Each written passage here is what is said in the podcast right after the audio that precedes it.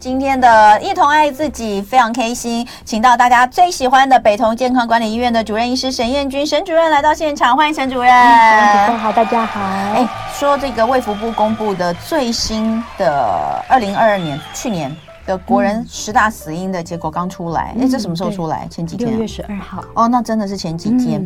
嗯、呃，我我先跟大家报告一下好了，报告一下这个结果，因为每年这个出来，大家都还是要讨论一下。虽然呃，可能有的排名变化不大啦，但今年还是有一点点变化吗？对，有是不是？跟去年一样，跟去年完全一样吗？排名一样，但是去年跟前年就有不一样。哦，好，嗯、那我先跟大家报告一下这个呃排名哦。那卫福部公布的二零二，哎，当然非常好，谢谢北投啊，特别帮我们做了一张呃图表，这样看起来是更清楚的哈。好，这边就有二零二二国人十大死亡癌症排行跟十大死因。我们先来看十大死因哦。那十大死因第一名还是癌症。去年有五万一千九百二十七人因为癌症而死亡，好、哦，这占所有死亡人数的四分之一了，百分之二十四点九，就百分之二十五四分之一。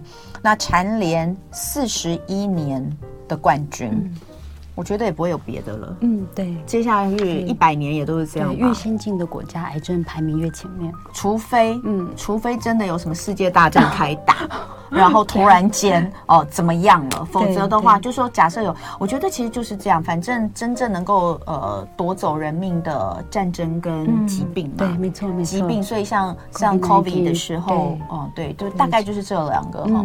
好，那这个是十大死因，第一名还是癌症？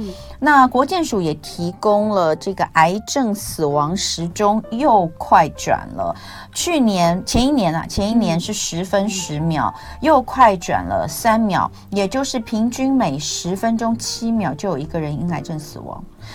这个癌症时钟快转每年都是一直增加吗？对对，每年都会增加个三四秒。为什么会这样啊？嗯、我们现在的医疗技术这么发达，嗯，像像我们会说这个发生率跟死亡，我们要看发生率跟死亡率嘛，对不对？对，因为发生率有可能是因为我们呃检查的技术越来越好，对，所以提早被检查出来，这其实应该是好事，没错没错。可是死亡率应该要下降啊，对，死亡率应该要下降，但是嗯，对，有当然有可能其他呃原因，我觉得蛮复杂的，对，因为有可能是因为最近我们讨论的是说 COVID-19 的关系，所以大家比较少到医院去，所以本来固定有在追踪、固定在检查的，可能就延后了。嗯、对，所以呃，确实有讨论说，在今年，嗯、但是往年来说的话，可能可能，譬如像说我们生活中的致癌物质啦，嗯、或是我们的生活形态啦，越来越少、呃。对，我们呃肥胖的比例变高啦，嗯、代谢问题变多了，哦、发炎的问题变多了，嗯、这些都是容易造成癌症的风险因子。而且这两年的 COVID，我觉得呃。很多人都这样讲，我不知道是不是真的这样，因为很多的听众朋友也是跟我这样反映，就是说原本没有那么严重的，或者是原本都在控制中的，因为确诊之后，嗯、好像特别攻击了人体最弱的那个部分，有可能。所以像呃，我有一个这个朋友的母亲，她其实之前的这个癌症都控制的还蛮好的，可是确诊之后。就一下子没多久就走了，嗯、可是他确诊的状况是，我我有好几个朋友都这样，他们确诊这个哦，COVID 的部分是已经治疗好了，嗯、哦，可是哎一两个月后突然间癌症出来，然后就走了，嗯、蛮多的，所以或许也有一点点关系，嗯、但但是就算没有 COVID，过去每一年的癌症时钟都是快转的，对这件事情真的是蛮蛮让人觉得。烦，怎么怎么科技这么进步，医疗这么进步，这些事情怎么没有办法、率还是增加。对嗯，好，那刚刚讲就是说，呃，每十分七秒就有一人因癌症死亡。呃，这个推估跟呃沈主任说的一样，疫情期间有近七十二万人中断了筛检，这筛检有可能是本来就固定做的筛检，也有可能是健康检查，嗯、对不对？对。嗯、那今年四月起，新冠。这个病毒染疫明显降低，虽然六月又来一波，但是大家对于这个的呃害怕或是警示的程度，当然远远不及之前哦。口罩令现在也解封了，大家到底多久没有去做健康检查了呢？哦，我刚刚有跟沈主任说，我才刚刚做完一个，不过不过是简单的，就是那种很简单的，跟着老公的那个、嗯、呃 公司做员工健检哦。嗯。那其实我是可以不用去做，但是你知道，就是可以跟着老公一起做，就是健检感觉蛮好。我很喜欢用员工眷属这个身份。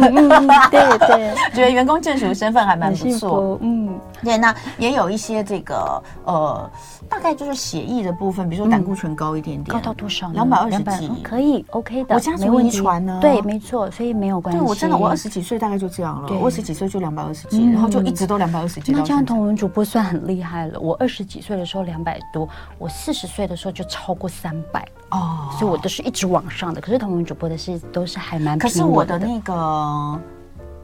低密度，低密度蛮高的，会慢慢的变高。对，我低密度很高哎，我觉得。对。然后，呃，然后那个什么三酸甘油酯很低啊，那很好，很低，那就表示同文主播的。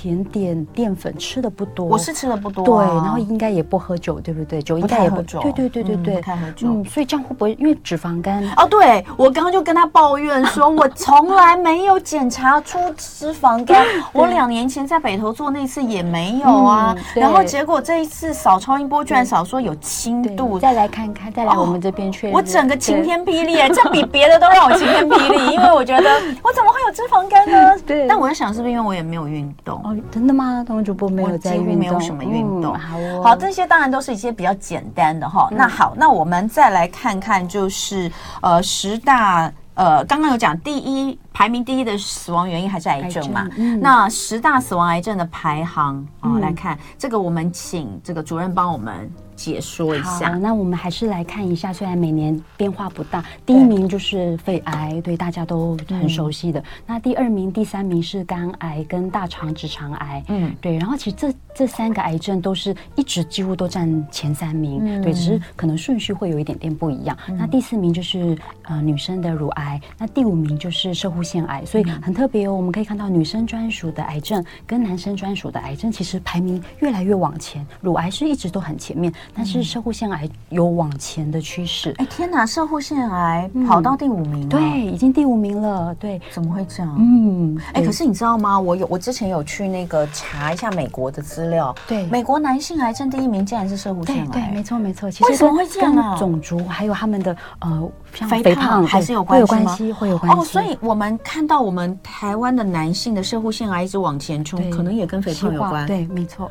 好，然后再来口腔癌，对，口腔癌，然后胰脏癌，胰脏癌也往前，对，胰脏癌也往前，而且胰脏癌反而是往前更多，它在这过去十年它往前了两名。哦，那我们待会回来继续看哦。今天礼拜三的一同爱自己，我们来跟大家聊一下卫福部最新公布的去年国人十大癌症的排行。那今天请到现场的是北投健康管理医院的沈彦军主任医师，沈主任刚带我们看了一下这个今年的排行，基本上前四不变。对不对？哈，肺、肝啊，然后大肠、直肠跟乳癌啊。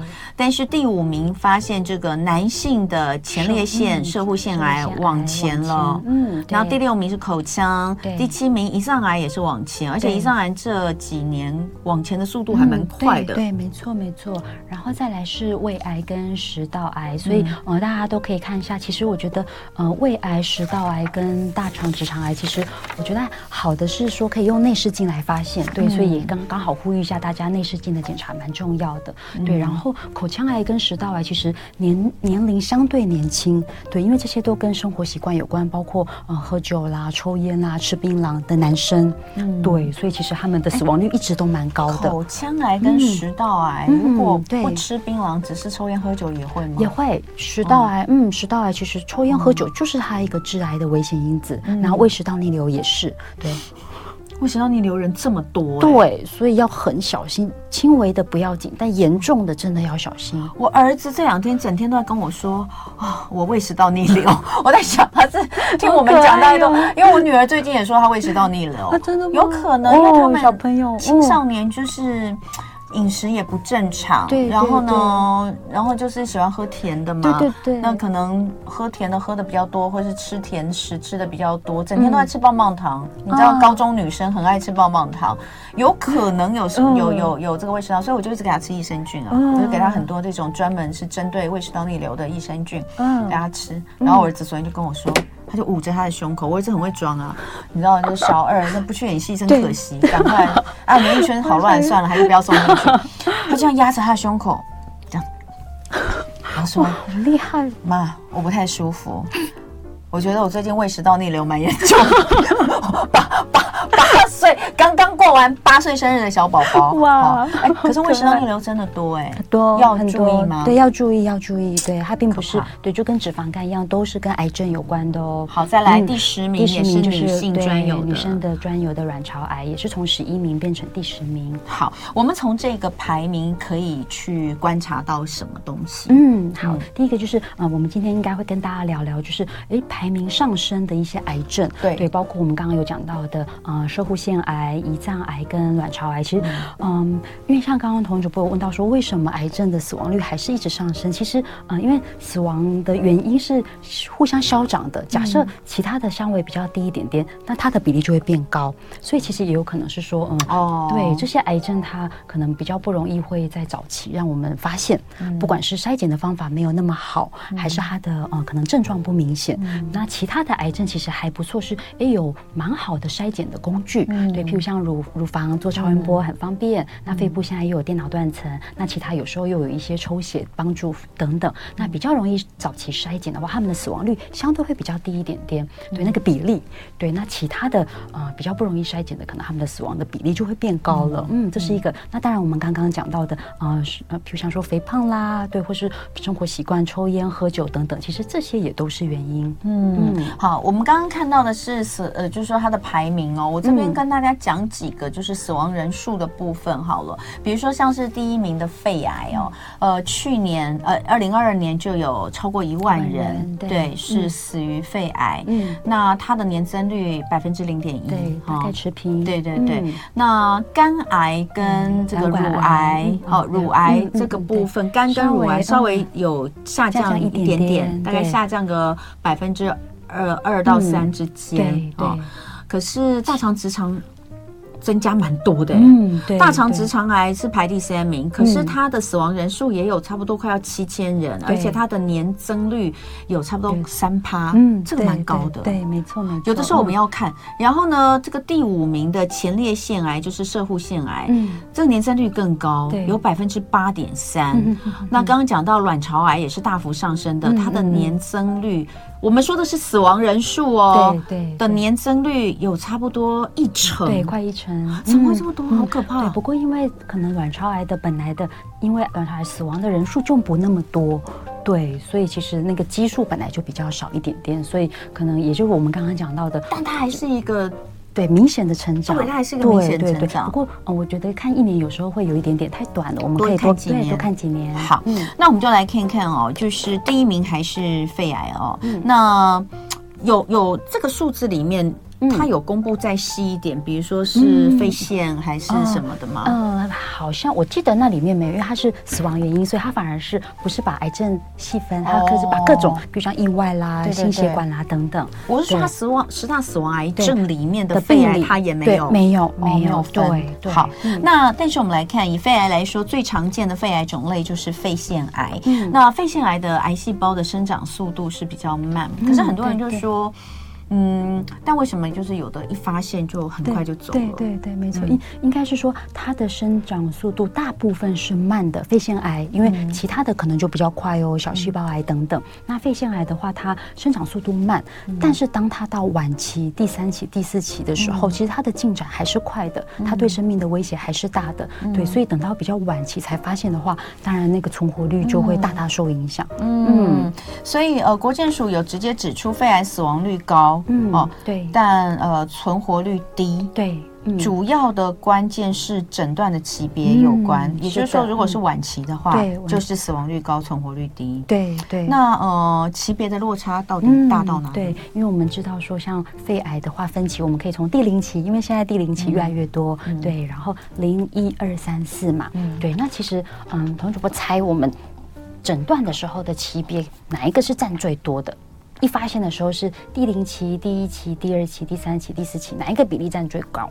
我们就不猜，直觉。现在吗？对，直觉。好，我我先想一下哈，嗯、因为早期这个去做肺癌健检筛检的，对，风气还没有那么盛。嗯嗯嗯。理论上，如果大家都去做的话，应该是前面比较多才对。嗯、对。现在二吗？嗯，第二期。好，那其实哦，就呃，同主播的感觉会跟我们比较像。对，因为我们都是在跟健康人，对啊，对，我们平常接触的都是健康人。嗯、可是如果是在医院工作的人，会发现说，哎，为什么每个来的都是第四期？所以哦，嗯、呃，台湾自己的统计哦，其实呃，第一次刚发现诊断级别就是第四期的，占五成。天哪！对，还是跟我们其实我觉得冲击还是很大，难怪死亡率那么高。对，没错。然后不过我觉得好的是，就像童主播和我的感受一样，就是第零期跟第一期其实有占三分之一。慢慢越来越多，对，慢慢越来越多。嗯、那剩下的大概一成多就是第二期、第三期。对，那他们的存活率当然相差也很多，因为如果是第零期，就跟健康人其实没有太大的差别。嗯、那第一期也都大概有九成，对，然后呃第二期大概六成，第三期就只剩将近三成，第四期就只剩一成。我们刚刚讲的是五年的存活率，嗯嗯，对，所以真的是需要定期的检查，在很早期的时候就发现，嗯，嗯，这样存活率才会比较高。好，对不起，呛到。对不起，好，所以呃，刚刚有讲到，如果在医院端看到的，其实还是四期比较多，占五成，这个真的有吓到我，难怪。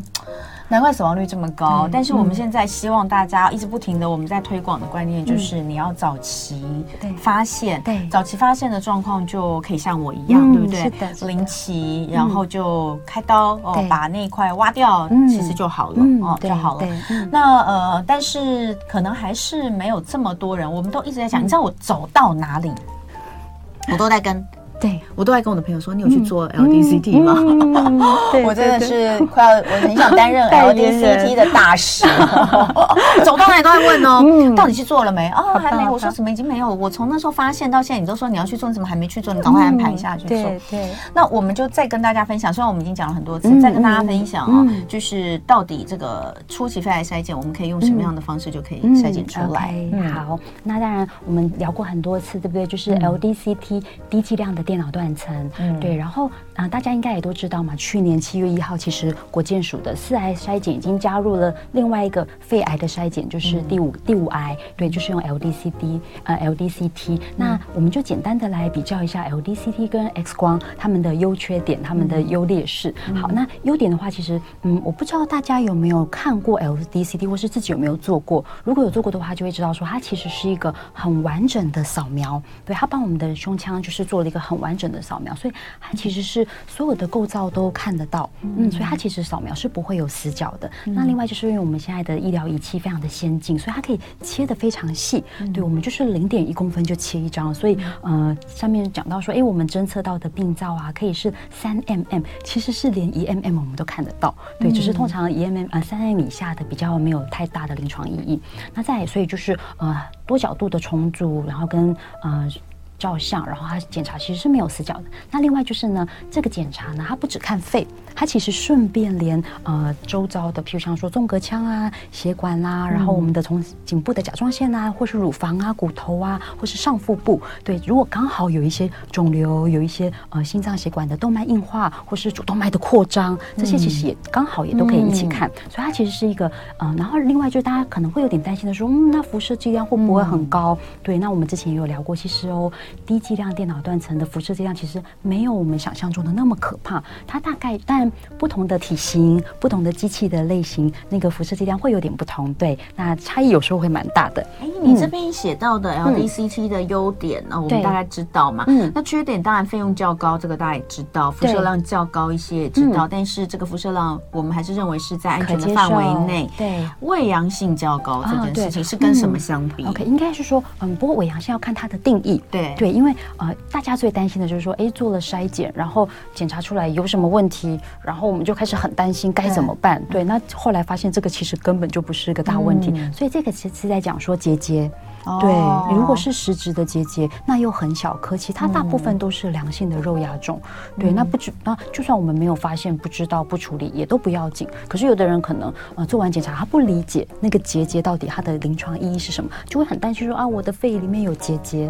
对，所以这个伪阳性其实如果是让人家以为是我生病了，我真的有这个疾病的话，那把它算在里面，就是哎，我阳性当然相对较高。对，意思就是说它并没有说筛检出来的东西一定都是恶性的。嗯嗯。常常都有一些良性的病灶，嗯、哦，那不是本来就这样吗？对对对，没错没错。就你就算 X 光照出来也是一样吗？X 光的伪阳性其实也还蛮高，只是对呀、啊，不是吗？也是一样啊。对对那、嗯、那 X 所以大家也不太会去讨论，因为 X 光有伪阳性，然后我们就去排电脑。因为我很少看到伪阳性这件事情，所以在你们写在上面，我就忍不住要问一下，就其实还好，所以我才问说到底是跟什么比较高？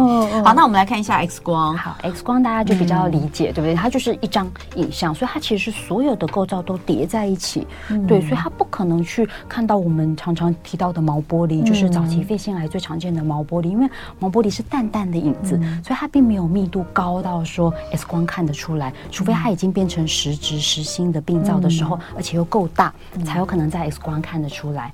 对，那所以那更比如不要说，嗯，可能中个枪啦、心脏啦、骨头啦，会挡住好多病灶。对，然后所以其实它的限制真的还蛮多的，即便它的辐射剂量非常的低，嗯，但诊断价值大概只有比较大的肿瘤，可能两三公分以上，有机会在 X 光看出来。嗯嗯，所以美国国家癌症研究所说，五十五到七十四岁的重度抽烟者，如果每年都有进行这个肺部的低剂量电脑断层，会比他进行传统胸部 X 光检查降低百分之二十的肺癌死亡率，这个是大家要注意的。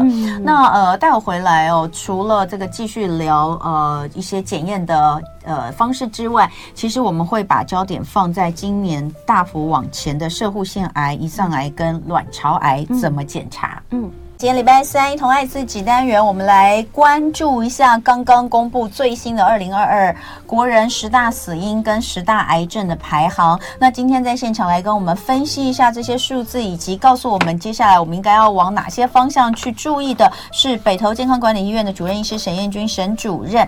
刚刚我们前面主要还是针对这个第一名死亡率最高、死亡人数也最多的肺癌的部分，告诉大家筛检的重要性，还是。建议大家这个低剂量电脑断层，肺部的低剂量电脑断层检查，LDCT，呃，还是选择它比较好啦哈，嗯、因为 X 光真的，X 光真的很多东西照不到，对，照不到，而且太小的也照不到。嗯、那等你照到的时候，万一你 X 光照到的时候，你可能都已经是比较晚的了，嗯、那就真的比较麻烦处理。那 LDCT 到底要多久做一次呢？嗯，好，嗯。嗯一般的建议的话，我会建议从来没做过，一定要做一次。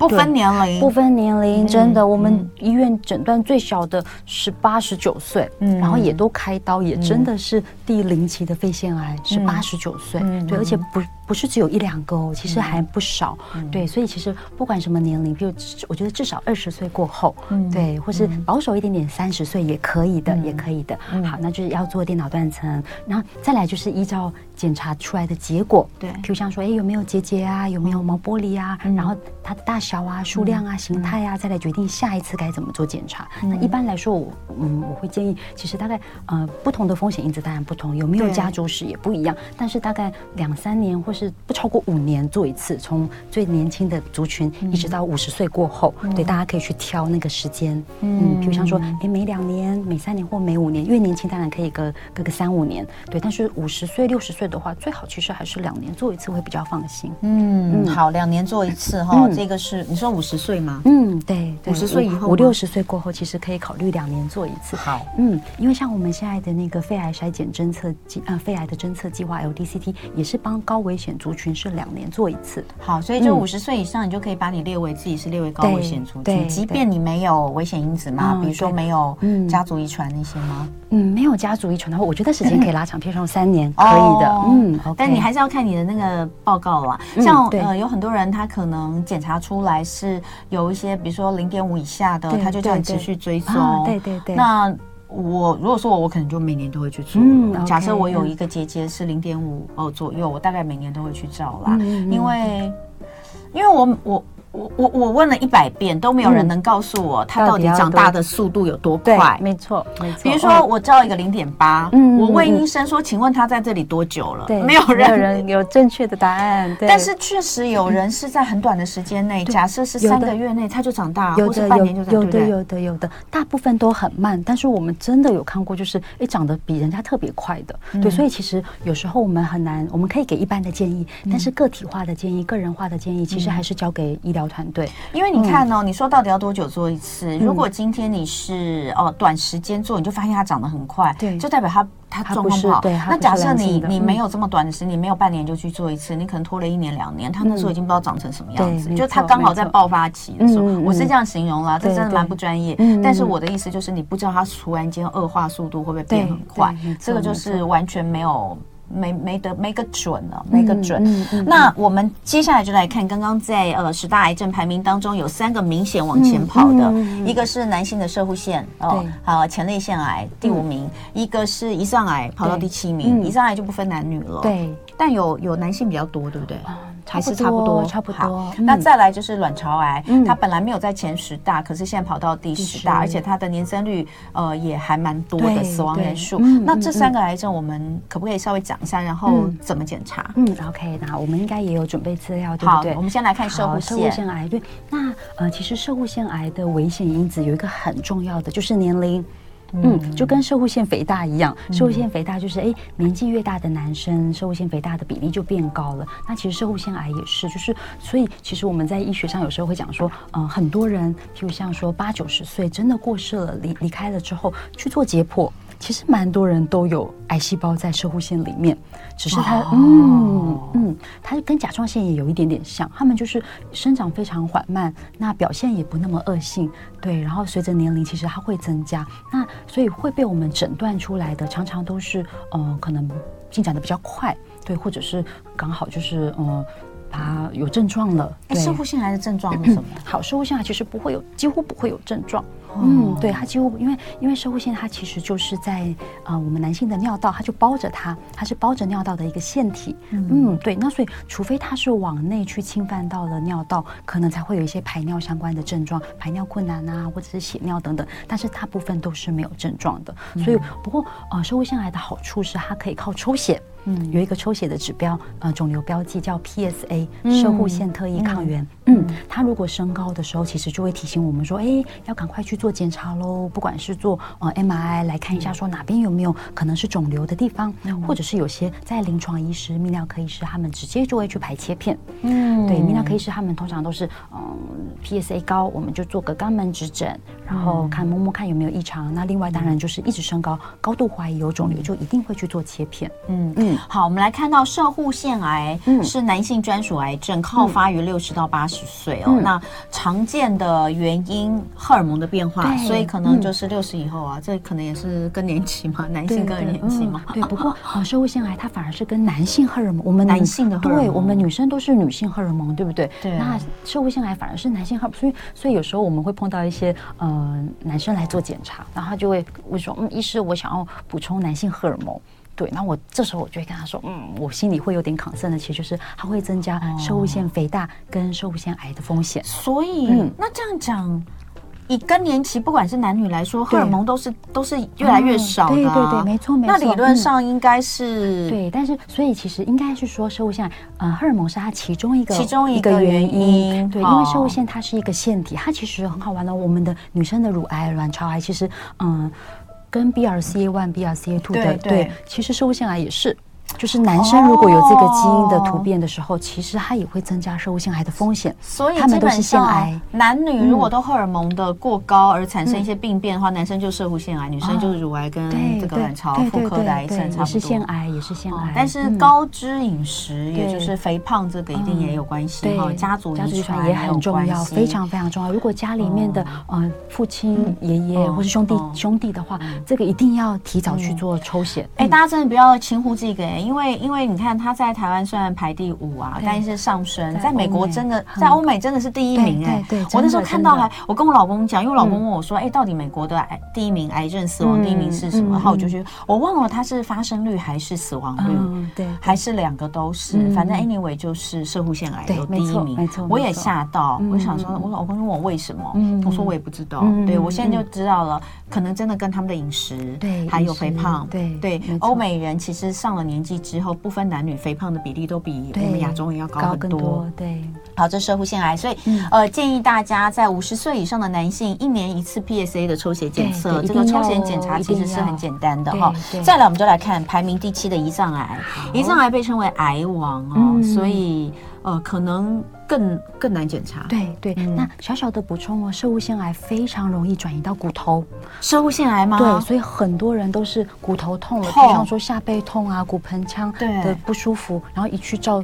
影像才发现说，哎，骨头转移，才发现原来原发是在摄护腺癌。很多人都是因为骨头转移才发现摄护腺癌。所以我就说，哎、嗯，摄护腺癌有什么症状？嗯，可能都没有症状，都是已经比较晚了，转移，出去。你是用疼痛的方式，而且是骨头疼痛的方式来表现。没错，没错。哇，对，这时候 PSA 都会很高，所以要提早的检查 PSA。好，嗯，那我们来进入胰脏癌。好，对，那胰脏癌的话，大家都知，因为大家其实听到胰脏癌都会很担心。那原因是因为，哦、呃，它发它。跟肺癌当然也有一点点类似，就是他们，呃，可能都是晚期才会有症状。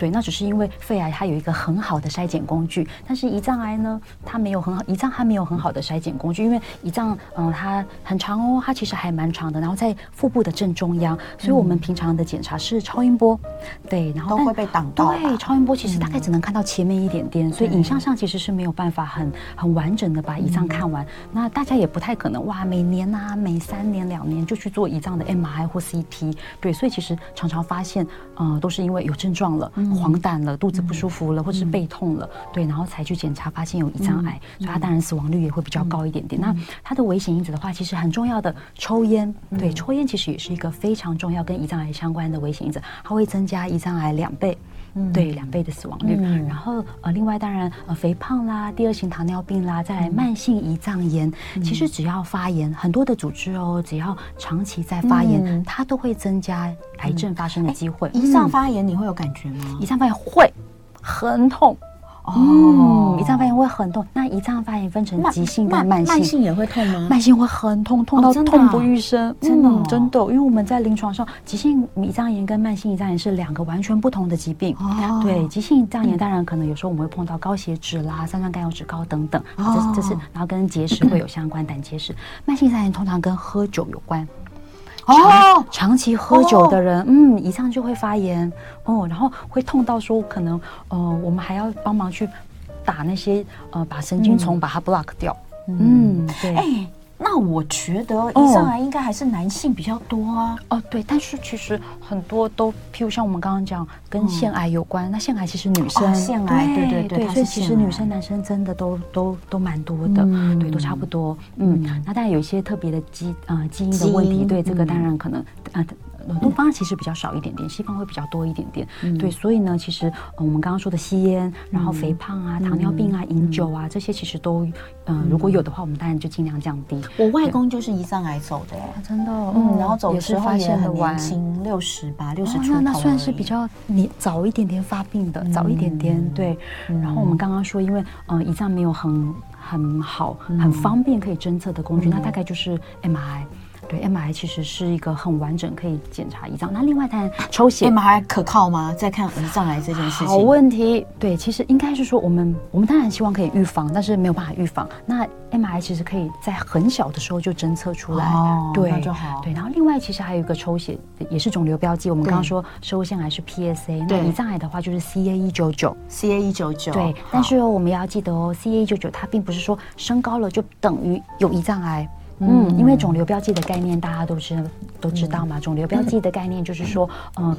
嗯，有这个癌症，可能这个标记会升高的机会比较高。嗯，对，那它可以当做我们之后啊治疗啊追踪的一个，譬如像说，嗯，一个指标。对，一九九是这个吗？对，没错。嗯，很棒。哦，而且因为我现 在给检查，我刚刚给主任看，我刚刚其实看过了。有。对。然后另外再提醒大家哦，其实有三分之一的人不会有 CA 一九九，身体不会分泌 CA 一九九。哦。所以这样的人，即便有胰脏癌，也 CA 一九九也不会高。抽血也看不出来。所以也不是说 CA 一九九正常就一定没有问题哟，还是做 MRI。MRI 如果我们做这个腹部的话，其实可以看到的东西蛮多的。对，没错没错，就可以包含肝脏、胃。对，胃嘛有吗？胃也会有，但是胃癌啦、大肠癌这些，其实还是要靠内视镜会比较清楚。胃癌、大肠癌因为有内视镜，其实可以做更更更精密，或者是应该说是更精确的诊断，对不对？对。那其他这些东西是因为进不去嘛？啊，对。哦，应该是说胰也胰脏进不去啊。对，但是应该是说肝脏进不去。M I 对于实质的器官非常的好，软组织的辨识度很高。好，待会继续聊哦。今天的一同爱自己，我们很开心，请到是北投健康管理医院的沈彦君主任医师来跟我们聊聊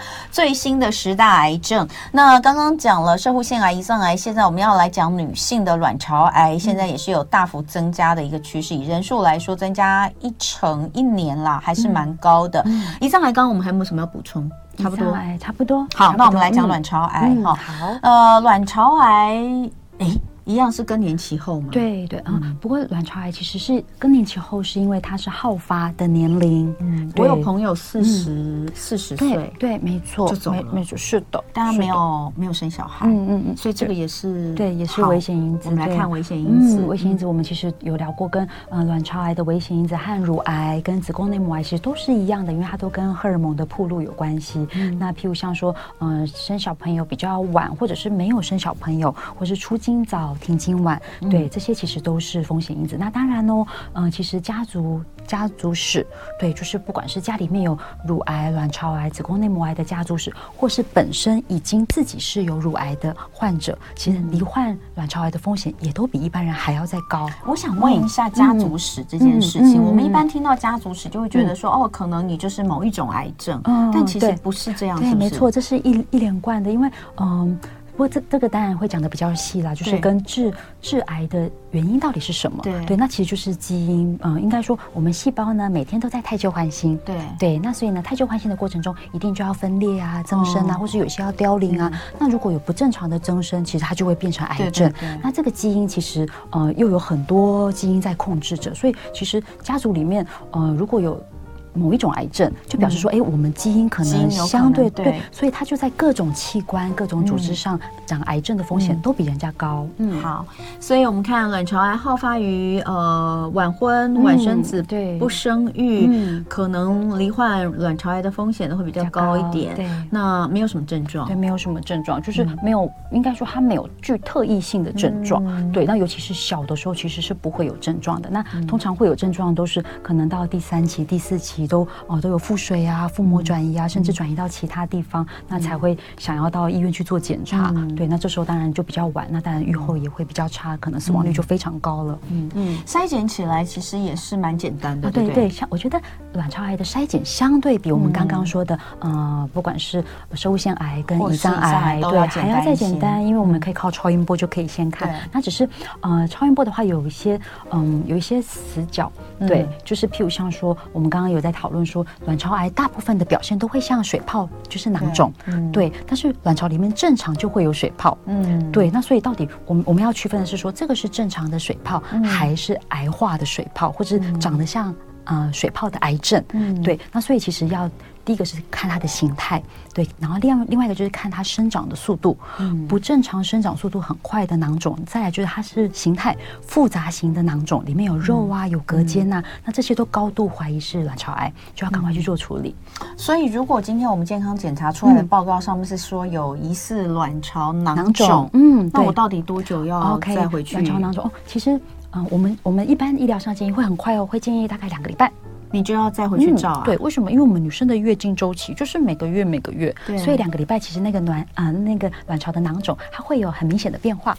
如果是滤泡型的正常的那种囊肿，它就会在一个月里面呢，可能变大，然后又变小，两个礼拜就看得出来。对，但是当然两个礼拜先确认一下，说，哎，它消失了就放心。但是如果没有消失，那就可能一个月、三个月都要密切的追踪。嗯，因为卵巢癌的进展是非常快的。嗯，所以这边哦是建议四十岁以上女性每年定期安排妇科检查，还有骨盆腔的检查，像是骨盆腔的超音波，就是卵巢癌的一个呃。呃检检检查的方式。对，那当然还有这个 CA 一二五这个肿瘤标记，就是所有的妇科啦，女性乳房、呃卵巢、子宫，其实有什么异常？如果你有长子宫肌腺瘤、子宫肌症、子宫肌瘤，其实都会比较高。